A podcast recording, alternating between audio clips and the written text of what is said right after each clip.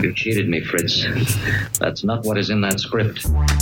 Because in the script it is written. And on the screen it's pictures. Motion picture it's called. Motion picture.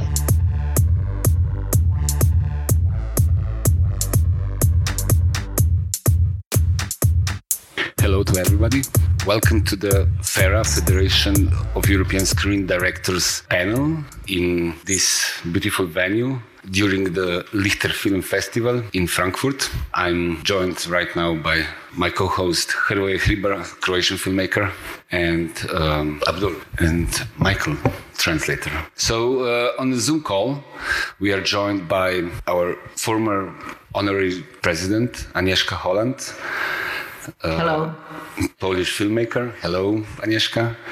And Jasm- Jasmila Žbanić, Bosnian filmmaker. Hello, Jasmila. Marina El Gorbach. Hello, Maryna. She's a Ukrainian filmmaker.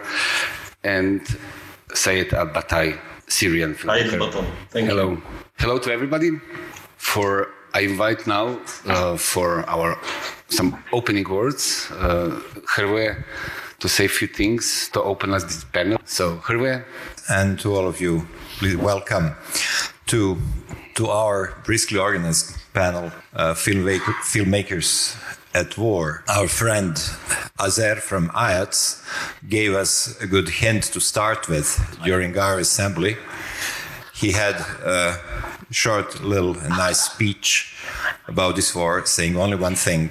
You should know that this war in Ukraine is your war. So I think that filmmakers at war title actually applies to all of us because we are filmmakers at war because all these wars are wars in a way which is the, the whole idea to give you this wake up call. Usually we have feeling that it's not happening it's only on the screen. It's always in another country. It can't be happen in our country because our countries are cool countries, and it happens in countries that are not so cool. But you know what happened. And if you see the Frankfurt and architecture of Frankfurt, it was very much reorganized by the war. That was not so long, long time ago there.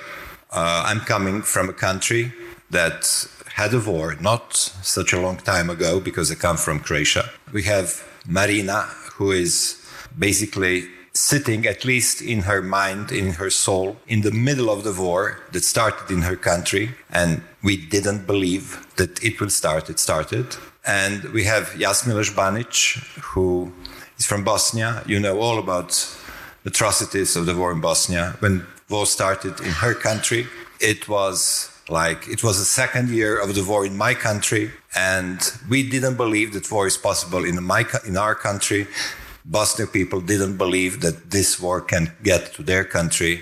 So it's quite a contagious thing. And we have two amazing filmmakers witnessing conflicts in Syria and conflicts in Palestine, two wars that we are kind of used to, but now we are ready to sense what's really going on there. And we are here just, I think, to do one thing, to try to reconnect with this fact as a as a people, as citizens, and of course as a filmmakers. And I will pass now the word to Maryna, who is going to address us from Istanbul. And I will ask her one question, which is very intriguing for me. How are you? In the middle of all that, how are you? Just uh, talk to. What are the news of the day? Yeah, my, my mom came yesterday, so I'm, I'm a bit better uh, because now with me, we succeed to evacuate her from Ukraine. And um, this is a chance for us, you know, to be all together. And also it's very interesting that she had very, very small bag when she came and um, something like five kilo, I guess, backpack. And she had there some cookies for children, handmade, uh, one shoe, one big piece of Ukrainian bread and three books on history of Ukraine. And she said, dear, dear uh, Latifa and Timur, uh, her grandchildren and my children, these are presents for you. So presents from war now are uh, homemade uh, cookies and books uh, about history of Ukraine. That's that's very interesting. What person is selecting selecting to bring from her country when she has only five kilo, you know, baggage. Yeah. Um, you know, after our um, last meeting when we were all together and talking like a small family, uh, after after it uh, finished, I was thinking, yes, a very interesting question uh, and very interesting topic. you mean us? Like, well, we were Yeah, yeah, yeah. kind of meeting each other. Okay. Yeah, yeah, three days ago. And uh, what is this filmmaker in war? Because it seemed like what is human in war or what is artist in war. It's always about these uh, senses. And um, the next morning, I was sitting in uh, my room, like trying to breathe, because still I understand that I have to, to find my energy to be calm as it's possible. I don't know how, but still I have children. I have to continue life. And um, we have a small carpet. It, we bought it many, many years ago in Ukraine. It was handmade again by uh, no, no one knows in which who made it. And it was very irregular. There was not uh, nice ornament. It was like, what is it? No, no one liked it. And suddenly it appeared uh, in one second that because I like it, it was very, very uh, you know, like uh, example of cubism. Suddenly, I saw on this uh, carpet um, small uh, hands, ears, eyes, uh, heads, arms, legs, and it was for me this um, insight moment that uh, when you are a filmmaker, basically when you're a creative person, and you are in the middle of war, physically or emotionally, it is life in a context, non-stop, and this is a chance to give a voice to someone's pain.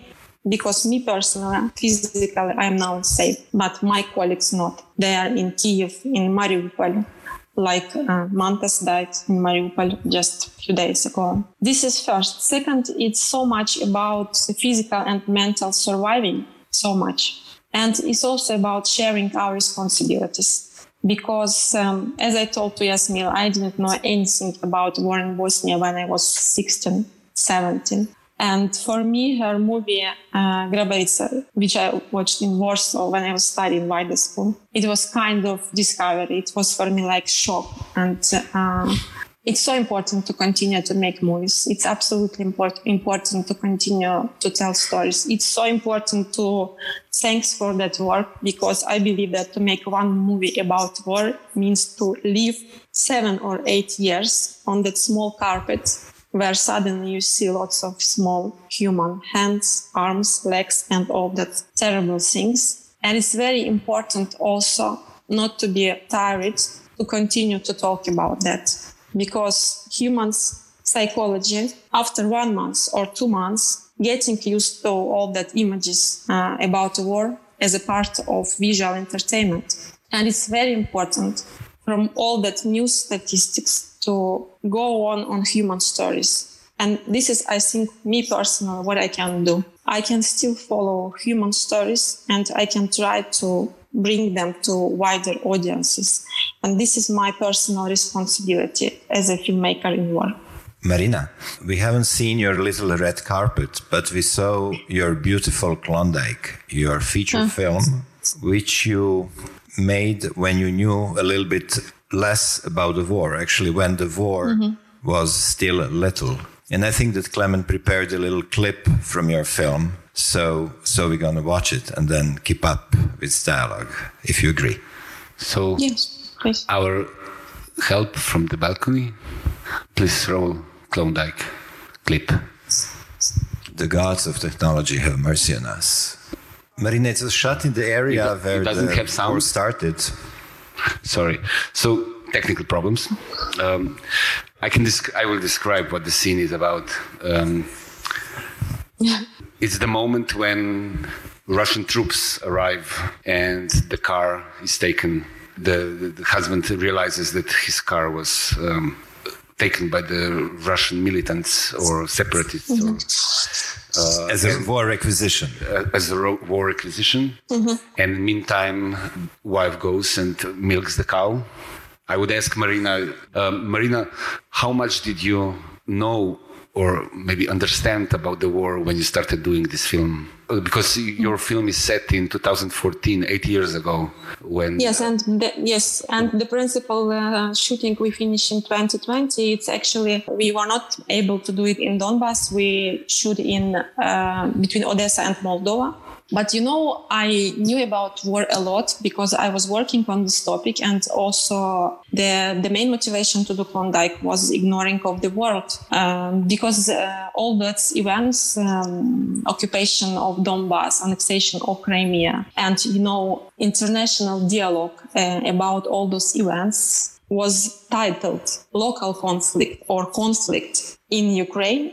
Uh, made me really, like, you know, huge motivation to start to work on Klondike because basically what Klondike is making, Klondike showing to people events which were happening in 2014 uh, in Harabovo village, where MH17 airplane catastrophe happened. Actually, the airplane just falling on the village. And we, we went fact by fact uh, based on documentary events with our um, artistical visual style, which I felt to express. And we propose to people, please just watch this movie, just watch 100 minutes and uh, name it what's happening. And this is up to you to say, is it conflict or is it war or some another um, events are happening there? And uh, the movie was uh, premiered in Sundance uh, on 21st uh, January 2022.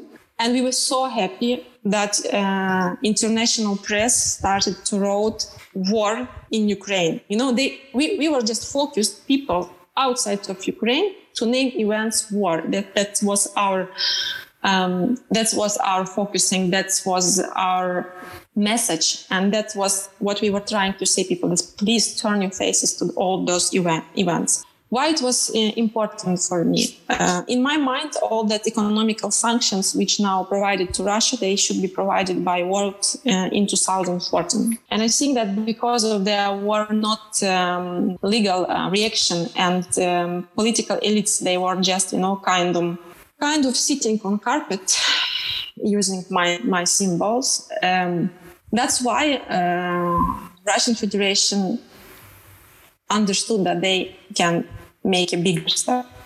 This is the price which we are living now. And for me, it was very clear when I started to write script.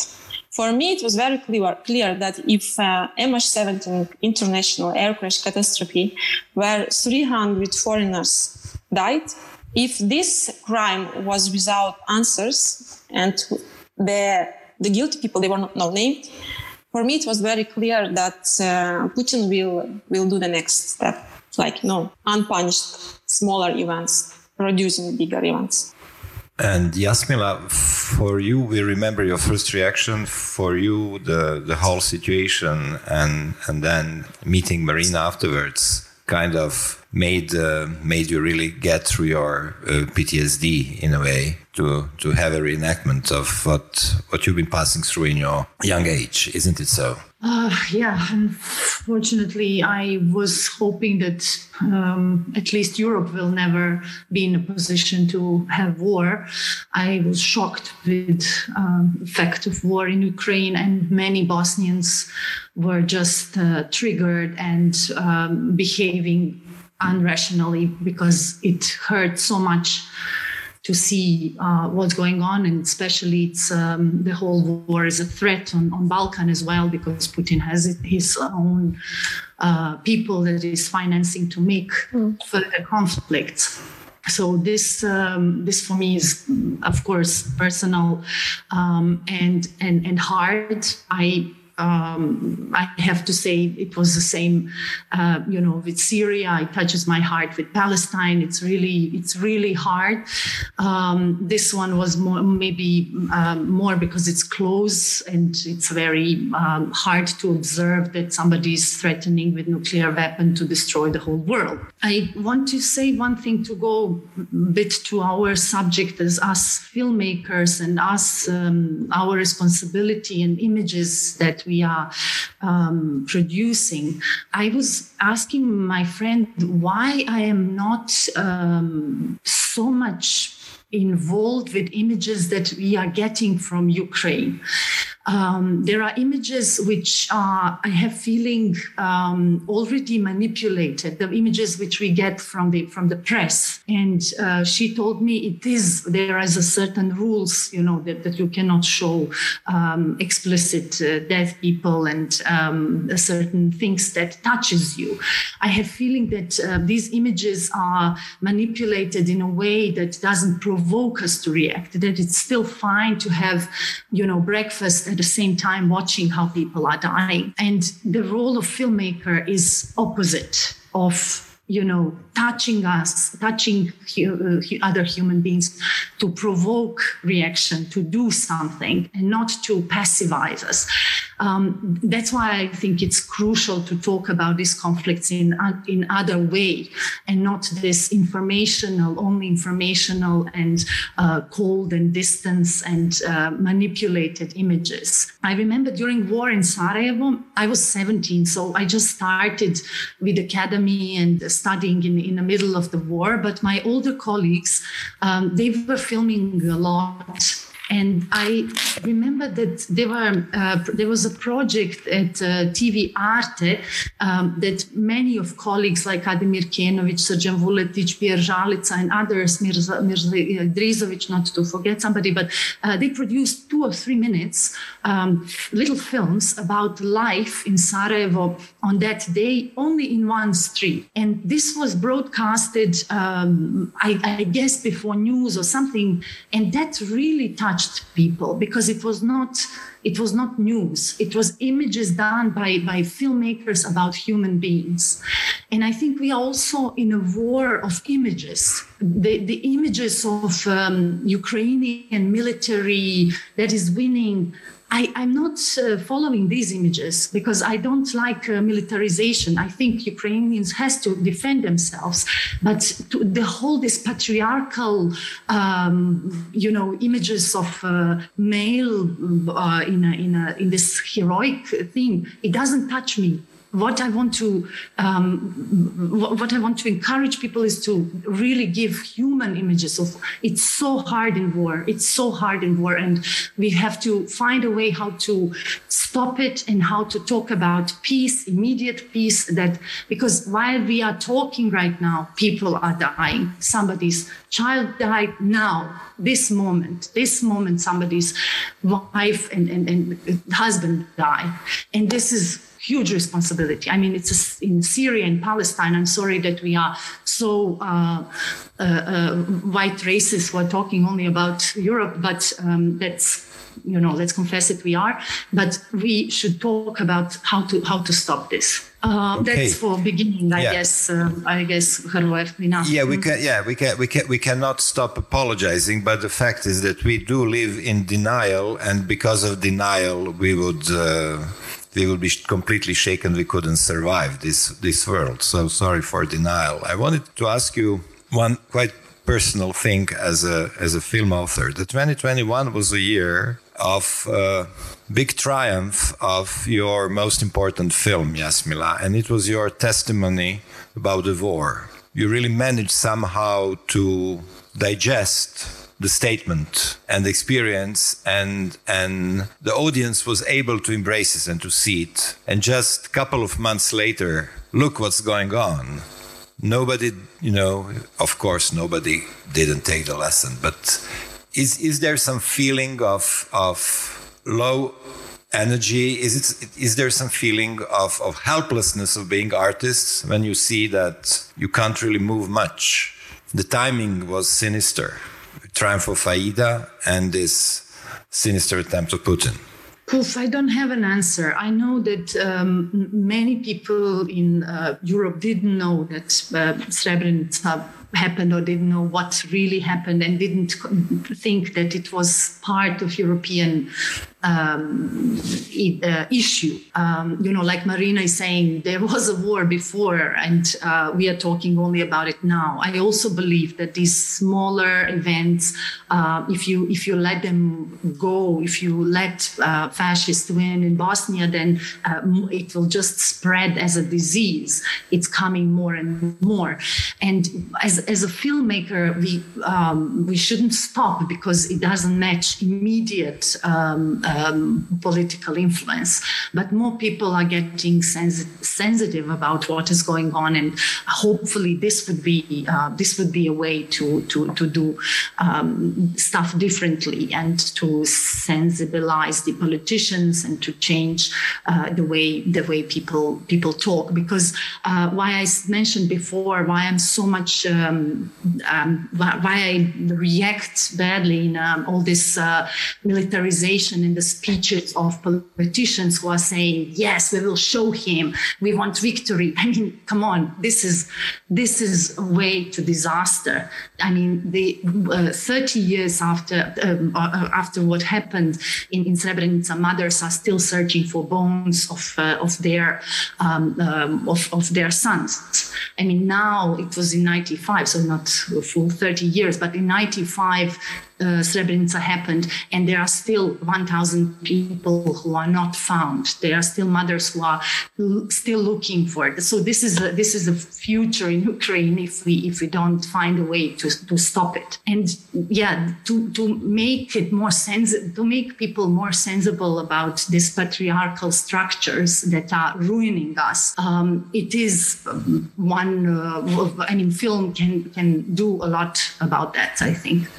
And now, now it's time to, to thank the great filmmaker Agnieszka Holland to be so patient. And now we'll include her uh, with a simple question what a filmmaker can do about world being in a war. I know you will, you will, your answer will be very simple and direct, but there is a scale of things, and we would like to hear your advice.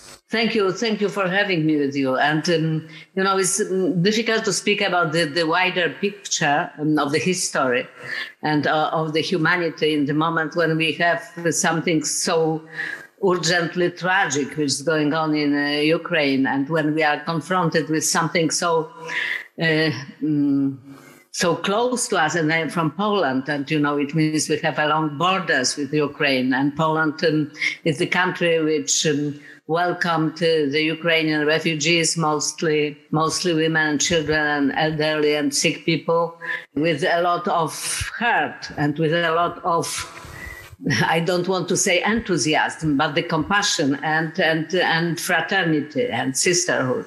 And um, right now it's about two million refugees in Poland, and Poland is the country which only mm, six years, seven years ago refused um, to um, welcome, to admit um, uh, 7,000 of refugees from Syria. Uh, which uh, on one hand i'm proud of my country that uh, we are so well organized as a, as, a, as, a, as a population as a society not as a government uh, to, to, to, to welcome and help um, the people the, um, who are fleeing the girl, uh, war but um, but we are in the same time having the Syrian, Afghan, and Yemenian refugees on Belarus-Polish border, and they are beaten, they are pushed back, and they are dying in the forest.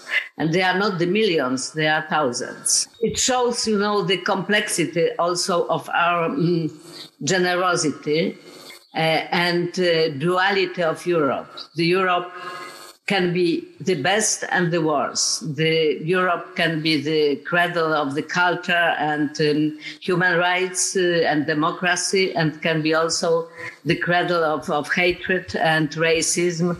Uh, and we have to be conscious of that. That of course we, we can say you have the just wars, and uh, if it's a just war, the war in Ukraine has um, this kind of the of the of the image and this kind of the substance. They are defending their freedom. They are defending their democracy. They are defending their independence, their houses, uh, their, their style of life, their life. Uh, and they are attacked by the brutal and um, and um, um, imperialist force, which um, is using only, except of the weapons, it is using on the lies as a weapon. Uh, so that is like clear situation for the people also to, to sympathize. If uh, yesterday, I think uh, 90% or 95%, I don't know, of American Congress uh, voted the huge uh, financial help to Ukraine. And that is the one of the most divided countries, politically speaking, right now. And they united in the support for Ukraine. It means that Ukraine has this image of, um, of the righterness and hope. That is the great capital of Ukraine, which I hope will help to win this war because this war has to be won. But the reason of this war are much deeper, of course, than um, only the fall of the Soviet Union. And um, going back to the history, we had the wars always from, you know, from um, Cain and Abel till um, religious wars and, um, and the terrible 20th century. And um, it looked that the humanity needs it. Maybe because it's patriarchal, as you say, maybe because of the religions, because the gods are fighting, maybe because the human nature needs this kind of the of the of the of the hatred and cruelty to, to express to, to go on to i don't know. It is a big philosophical question which was analyzed by many philosophers and um, and artists and um, and the people who are who are um, trying to give some meaning to the political science. I was i was i personally i did three movies about holocaust and um, I did them be, not only because half of my family died there, not only because I'm from Poland when the majority of, of, of those crimes uh, happened, uh, but also because I felt that the, the Second War and the Nazi crimes and the Holocaust and the Stalinian crimes, they didn't, they are not over. They, they, they've been somehow put to sleep and Europe vaccinated it, itself by those crimes, and it helped create something which is incredibly, I think, revolutionary project like European Union. It was exactly because we wanted to vaccinate ourselves against the nationalism and um, racism and this kind of the hatred. And it worked for some time to some extent. Uh, we thought, European thought, European politicians thought that Yugoslavian war is some kind of the exception, that is some kind of the post-communist shivers. They didn't put enough of attention to this war, and that it was, I think, the very clear signal that the vaccination of Holocaust is not working in Europe anymore.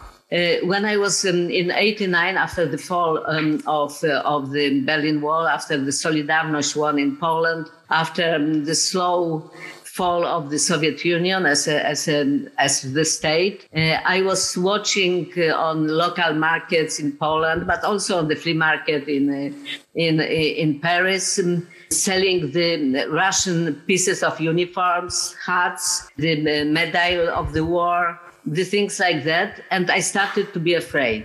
I told to myself, this kind of the humiliation, this kind of the fall will be not unpunished. In the same time, the entire entire um, humanity was behaving like if Stalinian crimes never happened, like if Soviet Union wasn't uh, the murderers and um, and um, and criminal regime. The crimes of, of Stalin and post-Stalinian crimes have been forgotten and forgiven somehow. Uh, the humanity knows a lot about Nazism, uh, about the Holocaust. They forgot gulags. They are not were not interested in Holodomor. Uh, and I'm speaking only about, about, about two big symbols of those crimes, which cost the lives of millions. And um, that's why, why I realized that I have to do the film, even if I, I, I, I had enough of, of, of, making movies about the crimes against humanity because it's very costly psychologically. Jasmila knows it. You pay the, your personal price for spending your three, four years of your life in, in, in this kind of the reality. But I thought that the, the moment came when we have to realize that the next Hitler or next Stalin will come from Russia that was very clear to me for at least for last 15 years, if not longer, from Chechnya war at least, which was also totally forgotten. And um, and you know and um, and I think and it's why why why I decided to do uh, Mr. Jones not only to pay the tribute to the Ukrainian victims, not only to speak about heroic um, uh, young uh, journalists, not only to speak about what's going on when the freedom of the press is not working and when the medias are corrupted and when the governments um, are corrupted and uh, cowardish and when the public opinion, the societies, uh, the nations are indifferent indifferent to what's going on in the in the country next to you or a little further from you in Africa, in in Asia, etc., etc. And when we started um, shooting Mr. Jones, it was um, I read some survey coming from um, Russia. There was the question um, who was, um, in opinion of the Russian people, the greatest leader in uh, in Russian history. And first was Joseph Stalin. After was Peter the Great, etc. But Joseph Stalin was the first. Imagine that in Germany today, they do the survey like that, and Adolf Hitler came as a first. It will be really the, the signal to, to, to, to re- signal of warning.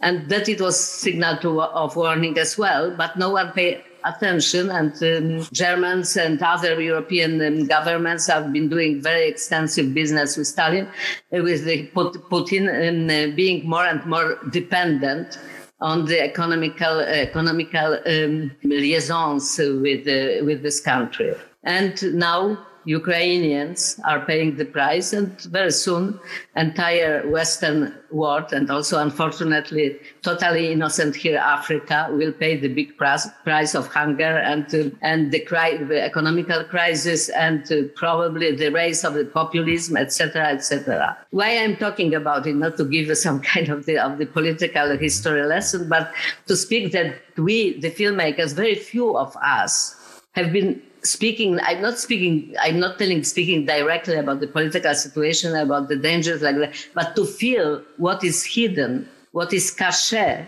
but what is coming in that we didn't like sensibility make sensible the people to this kind of uh, of the questions which which finally will be touching the lives of everybody. Why we've been doing the movies over and over every year, the same kind of the nice, cute movies about nothing or about our personal, personal little problems. Why the, the film institutes in, in Europe or televisions um, uh, didn't support this kind of the of the of the thing? How long um, Jasmila was fighting uh, for for her film uh, Aida, which is one of the greatest European film of last years, and certainly one of the most important. And uh, why she needed ten co-producers to finance this film.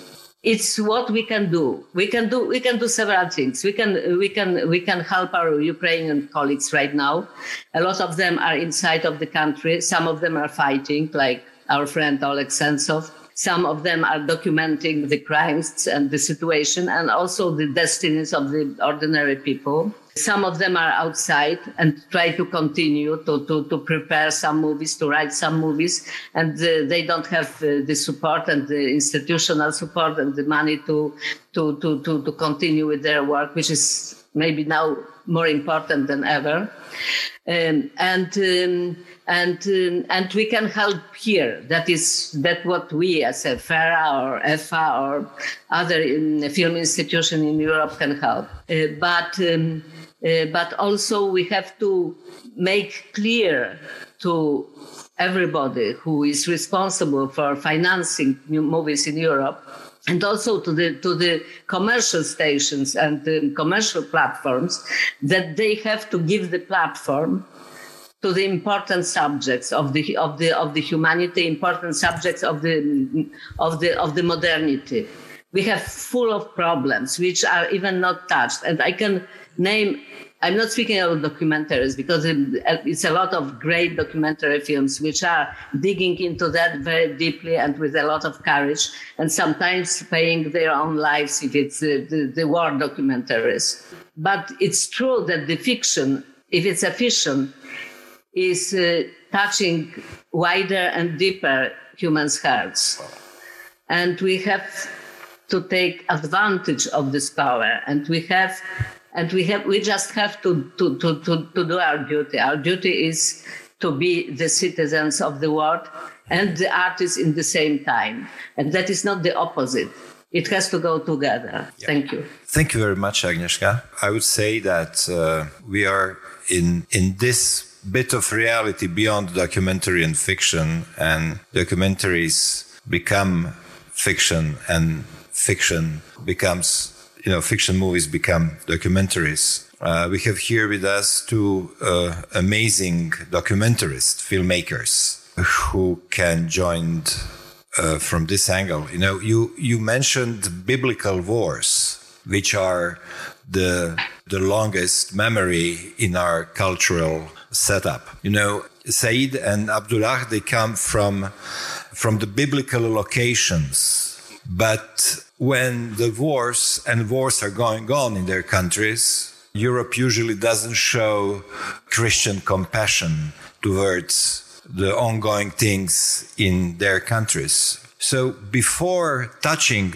the topic of the films they made, I would like to ask them how they feel observing this change of attitude because at last the Western press and, and Western public opinion looks like being aware that something uh, sinister and serious is happening can I address you and, and Saeed, yeah. the screen, Saeed? Thank you, everyone, and thank you for this opportunity. I was listening to all of you, and um, I was asking myself all the time, what can I bring to this talk? And like we said off air, everything in the end just start with the talk. So I can tell you also that this wake up call just made me realize the parallelity of things over and over again when once you are an artist in diaspora beyond the catastrophe, you can never go back to one layer. Parallelity of things will be there on everything, on every daily basis. And again, this parallelity of things also mean that I always want to always come back to question what does safe mean? Does it mean you are not under the bombs? I mean, sometimes being under the bomb is less harmful on the long term, even if you want, we can also maybe uh, suggest that even medicine science is coming to, to prove to support this that um, physical trauma and thoughts of horrible images can really literally body hurt you as much as not being more sometimes even more than being actual under the actual bombs. And we are talking about concepts that are developed for a language for traders. We are uh, the sons and daughters of universe that care only about the market. And it's not about nations. It's not about ethics. It's about um, market and prices and how much does this image sell and this is much more deeper problem than the pragmatic and much more deeper problem than the totalitarian because even them at least if you find something you can convince them. But in the market you say the earth is round. They say i don't care. Flat earth sells. And after that you cannot do anything. It's the big questions that also come back to face again. What can you do for people who are not in suffering and were lucky to not face suffering? How, from where do they bring the energy and the ability to communicate with people that are in suffer or face suffering? And to wish for those people to have suffering is like counterproductive. So maybe here when art comes in and provide an opportunity when you can take an experiment and leave yourself and go and experiment what does it mean to really go into the depth of hell because um, there is some subjectively uh, missing part of all war always all the time. War is not new. What's new to people now and what they are mostly surprised of is the subjectivity of it. It was like so much far away and now it's become more subjective. And I, I think I didn't wish for this war to happen so the people understand when I say we were running, we were, what was happening in Syria was not war in the classic form. It was people against the regime and then people against multiple regimes and then people against multiple regimes. Plus, there is no supporters and no um, left, no one left to swear. They are completely naked. And even then they see that what Ukrainian also, I think also could, we could share this a little bit and say, not all life is worth living. Some uh, situations you would go to a place where you might endanger yourself of being in death rather than living in a situation in, in, in continuous situation like this. This is, was the kickstart of 2011. A man put a gasoline above his body and burned himself in Tunis. And people just, yeah, as you say, people do not forget, but the market sells you enough um, education and ways to go around it. We put a lot of money of research how to ma- manipulate people to spend money more, not how to, to cure trauma. We don't. We put a lot of uh, money about how to make a movie that sells a lot, but we don't put any money on movie that will only educate and only will go to. to um, so back again, we wanted to free the market, but we actually we just uh, freed it from ethics, and that's all. And I think in the total outcome, um, this wake up call could be used to maybe uh, bring back to that ethics. And on the parallelity of things, I feel so much for the Ukrainians, and they cannot be swallowed without um, a pattern of uh, a little bit of anger against the, the so much difficulties that a lot of people that I know still live on the borders of Europe and still it's unreasonable why they are there. They are there only to keep some politician in power because those politicians cannot go to power if there is not, no enemy image. And because they are so lame and they are not creative to do anything but that. And that's why my friends have to sleep in forests. And I'm lucky enough to be here because also Europe is cool enough to receive art, but not to receive the, the normal humans that come also beyond this and generate this. So I don't want to make it also super long, but when we see photos of despair and destruction, we always question like like why the world constantly find itself fighting over and over again, like an, yet another war. And perhaps if we can develop a different educational system that make these horrors more seen and more up, upfront and more essential to our um, building our characters, maybe we can do maybe we can do better. I mean, I don't think we can do perfect, but at least we can do better. How society should think twice before entering a war, and this is somehow the job of an, the artist. I don't see anyone else. Politicians will always be politicians. Yep, Saeed you're so so so good with words, and what what you said is just resembling very well the opening scene of your film, the opening scene of the uh, still images, the the scene where you have this momentum of training of camera squad.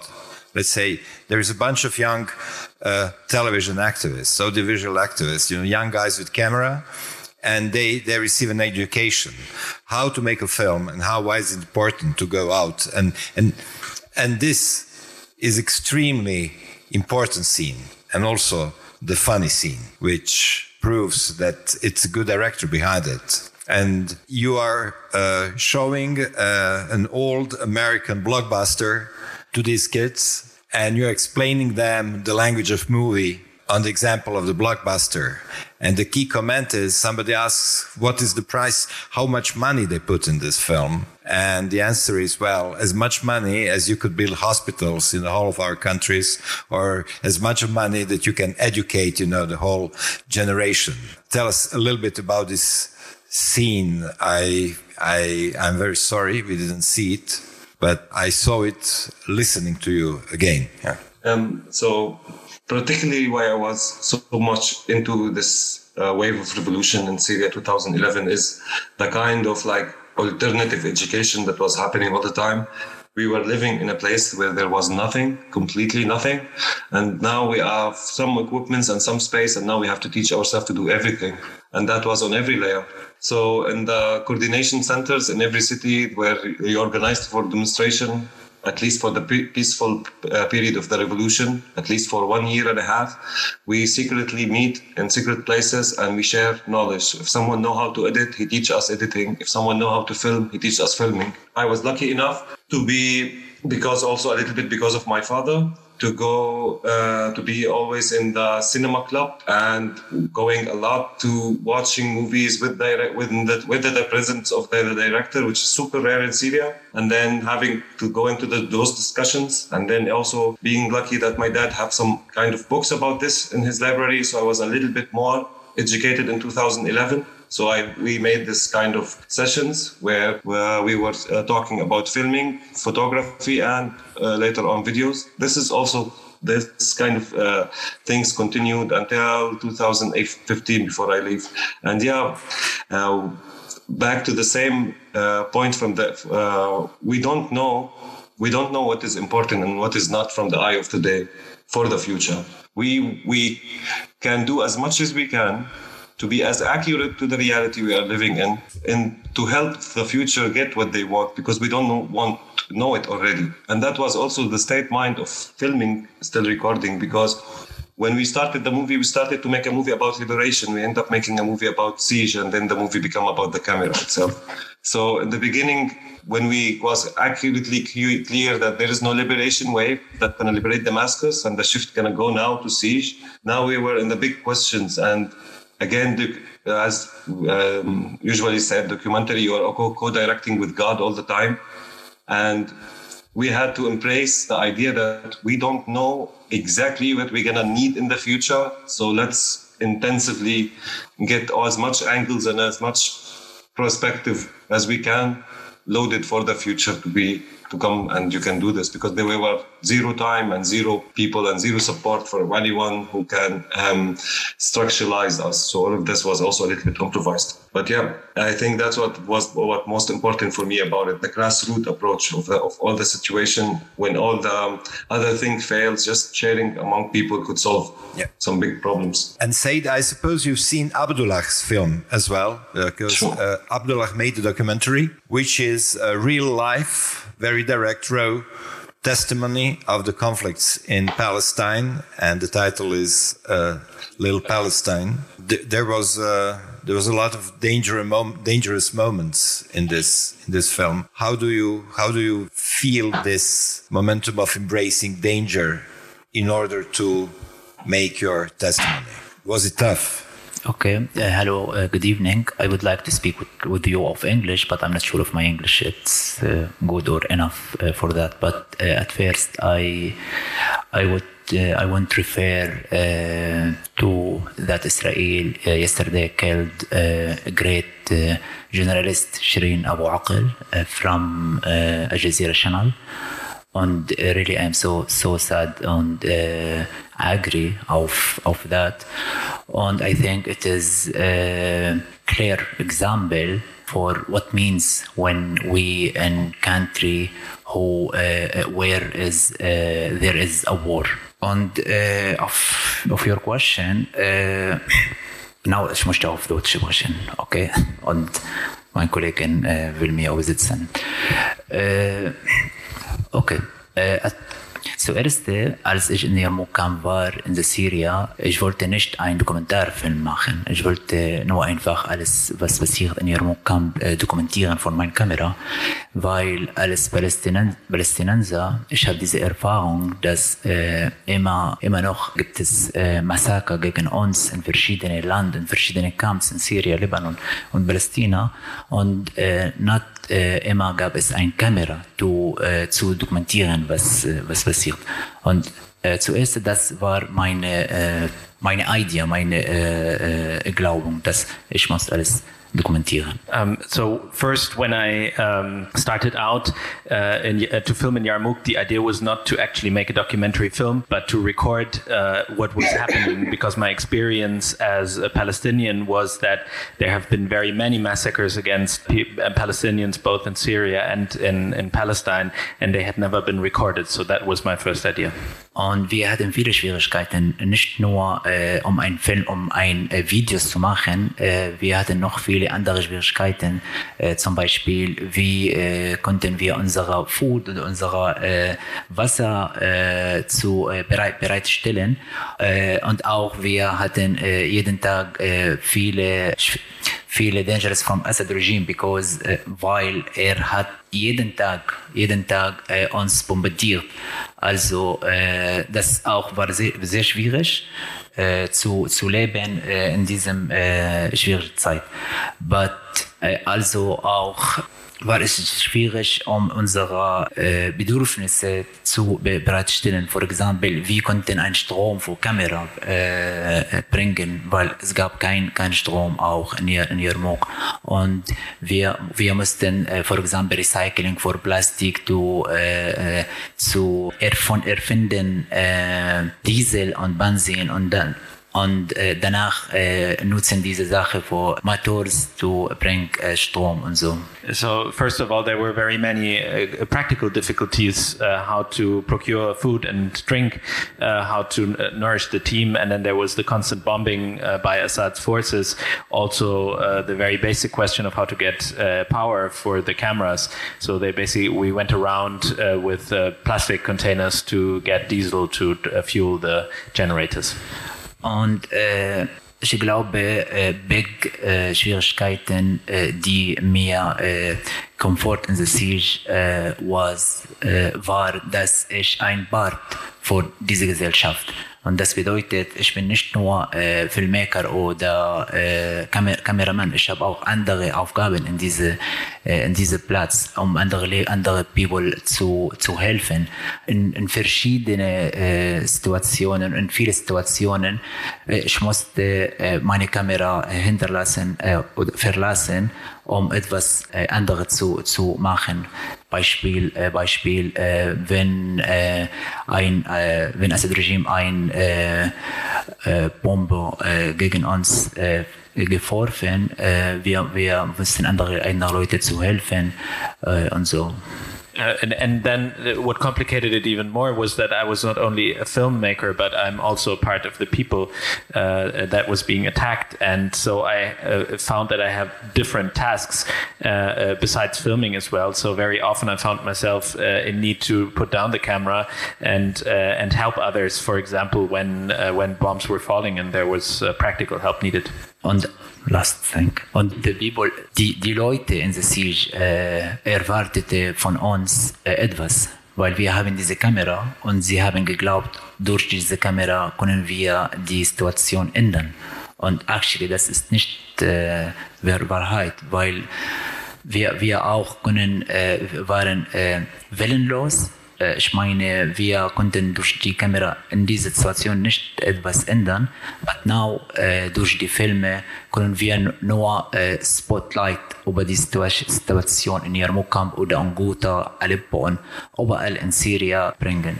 Uh, and, and then there was the pressure from the people who expected that the presence of the camera would actually change their uh, their situation.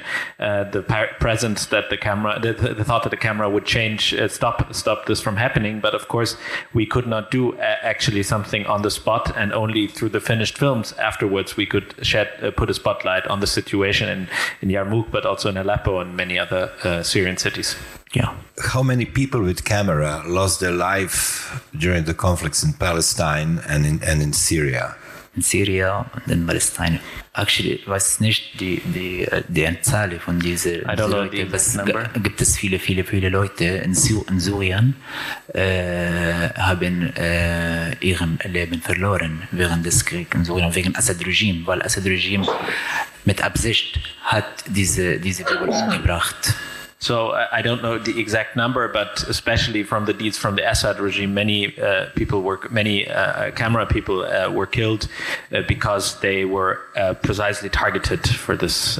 But in Palestine, ich kann sagen, dass from uh, second Intifada uh, until until today to today, uh, 50 uh, journalists uh, who uh, who is killed by Israel.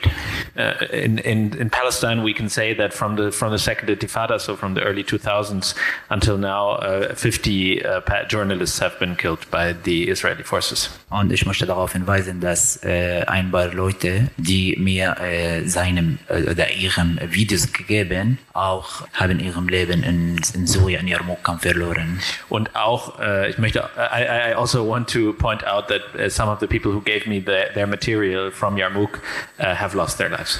Yeah, well, I ask you this from slightly personal point, actually. Uh, during the war in my country, during the war in Croatia, this was happening very much. All of my generation, we, we, we thought that it's very important to, to film it, to, to work for press, and to we really believe that this image of war can change something. Uh, three very close friends of mine, very fine DOPs, really lost life in, in very short span their names are Ledo, Živko, and Tuna. I must tell this, and uh, I've I don't know, and I, I feel maybe it's the wrong thing that they survived and I didn't, or they they didn't, I did, and I would just like to uh, say that I'm here because of them. Ja, ac- actually heute, ich habe etwas auf Facebook gepostet, wenn ich diese Foto von Shirin Abu Aql äh, äh, gesehen habe.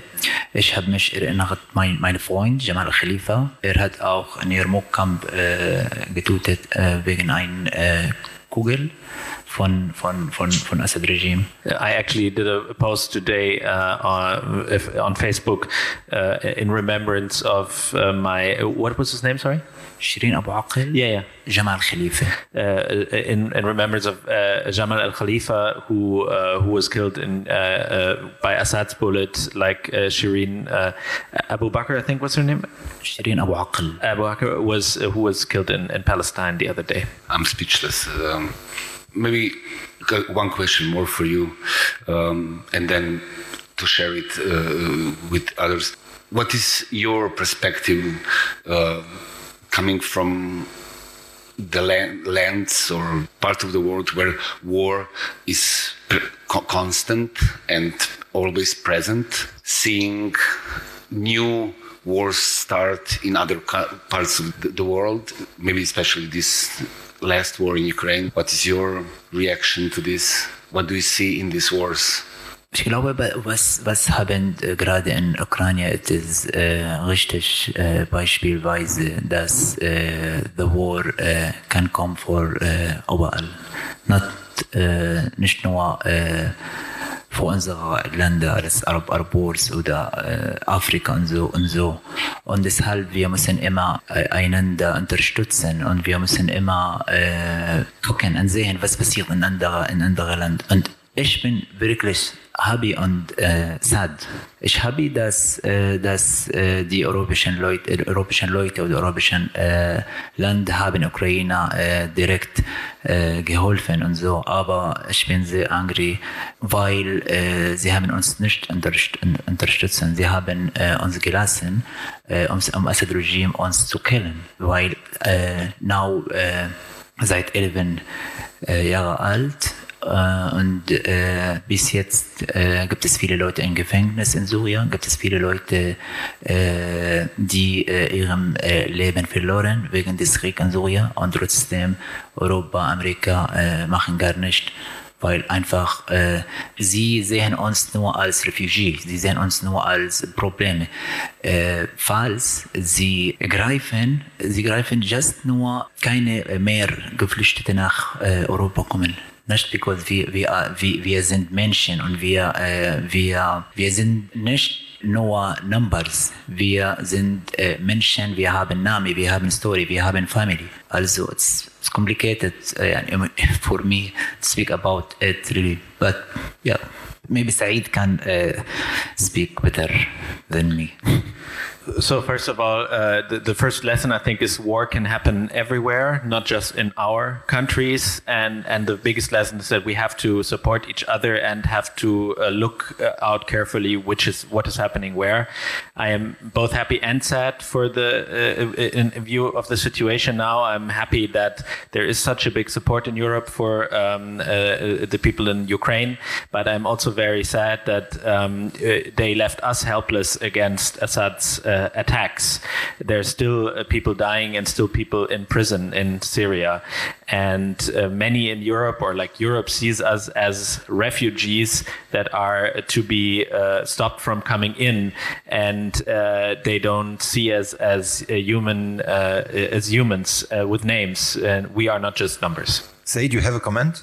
I would like to say that since the war in Ukraine officially started, it's also officially from the, our eyes at least, we have officially become. Um, I think in the beginning they tried to refuse it. They called them, they didn't refuse to give the Ukrainian in the beginning the uh, refugee status. They called them travelers, at least in the beginning of the three first days. And then the, the moment they called them refugee, they also uh, did called uh, immediately for us, us a second class refugee. So like then that event, what happened in Ukraine, if you want to talk about long-term effect psychologically inside Europe, that it's now super clear that we have first class refugee and second class refugees. And this will be something that will be stuck with us for a while. And you cannot remove it from the, you cannot remove the harm that have been received to the individuals out just by ignoring it. We tried this in Lebanon and it does not work trauma left alone will only grow slowly, slowly in the dark to create a monster. And this is what's going to happen. We, again, the same problem. We didn't know, we didn't do anything to actually face the big questions that the fall of Soviet Union left for, for us. And we just jumped into the market and then we did it again in 2011 and we called it Arabic Spring we didn't call it even Universal Spring, even though that there was demonstration everywhere, even in Spain, even in Italy in 2011, even in Wall Street. But we insisted to call it Arabic Spring to keep it our spring because we did our spring. Now it's their spring, and it's like not our not our not our thing. And let's sit and watch it. While actually, this is the dynamic of nations does not work like this. There is no borders for the dynamic of nations. There is no ways to to go by beyond that. And if we don't be careful about the traumas that we are now doing. We will pay for it as much as we didn't be, pay attention in the 90s, and now we are paying for it. No one stopped Putin from destroying my house, and it feels so sad that he's continuing to destroying houses all over the world. But he's just a symptom. Putin exists because there is people on earth who want to be Putin, and he is the sum up of all those people we are if there is a there is a human disease called human glory that goes down deep to the patriarchal layer. And well, if we don't really destroy this completely and destroy what we call all layers of glory and destroy with it all layers of shame we will are doomed to keep repeating what we are doing over and over again. And war will be there waiting for us and in war all are uh, equal. Death does not know a difference between an artist or a, a politician or a worker. So we like today we we are together with uh, we have in front of us a, a serious story a story of our own. Just to repeat the elements there is a war not stopping in ukraine. In sweden that's not quite militaristic country the people are cleaning their cellars and uh, we have uh, inflation in Europe, and Putin has nuclear weapons. And uh, we don't know what uh, will happen, but we know that our uh, lives are going to change from this spring on. This is all I know right now. And catch up with, with your thought consciousness, please. Yeah. I was thinking how to maybe conclude this um, panel. When we prepared for this, as Maryna said three days ago, we were saying what would be the purpose. Well prepared. Uh, what would be the purpose? And Maryna then really well summarized our uh, our main idea. Maybe Maryna, can you for conclusion, uh, since you opened this panel, say what do you think that in the present moment, filmmakers to filmmakers, what is the thing that we should we should do, or what what is appropriate at the moment? Oh, well, first of all, thanks for all that words, and I want to say to Saeed and to um, participants from another countries that I believe in personal responsibility. You know, there was a boycott call from Ukrainian filmmakers, and many foreigners, they were uh, surprised why we want to delete Russian culture from the world, which is impossible. And it was not about that. It was about sharing responsibilities. It only was about people all around the world in industry, in cinema industry to understand that anyone cannot say, I'm out of this war. I am not responsible.